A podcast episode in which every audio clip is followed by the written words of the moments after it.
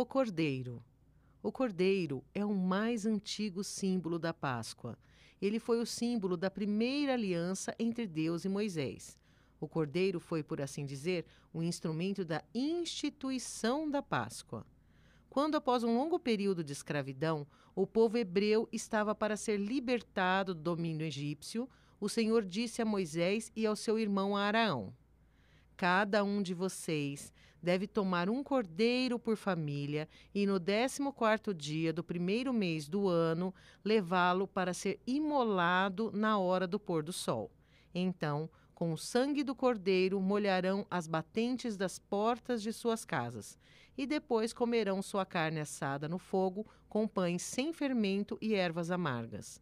Naquela noite passarei pelo Egito e exterminarei todos os seus primogênitos só não serão atingidas as casas que estiverem com o símbolo do cordeiro. Ao ver o sangue nas portas, vocês serão protegidos e não serão atingidos pela destruição da morte. E o Senhor acrescentou, concluindo: vocês devem conservar a lembrança desse dia, celebrando-o com uma festa em honra do Senhor, e farão isso para sempre, pois essa é uma instituição perpétua. Era essa festa da Páscoa que Jesus, muito tempo depois, estava celebrando com seus discípulos na noite da Quinta-feira Santa. Ao instituir a nova aliança, Jesus disse que o pão simbolizava seu corpo e o vinho seu sangue, mas que o cordeiro era ele próprio, com seu sangue derramado na cruz como vítima oferecida em sacrifício pela humanidade.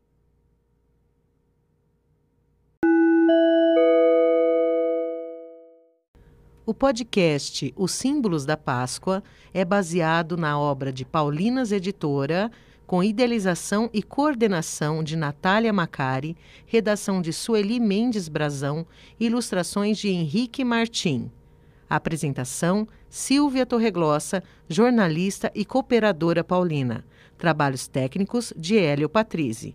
Composição original de André Luiz de Souza um agradecimento especial à Faculdade de Jornalismo Ayanguera Campos Santana.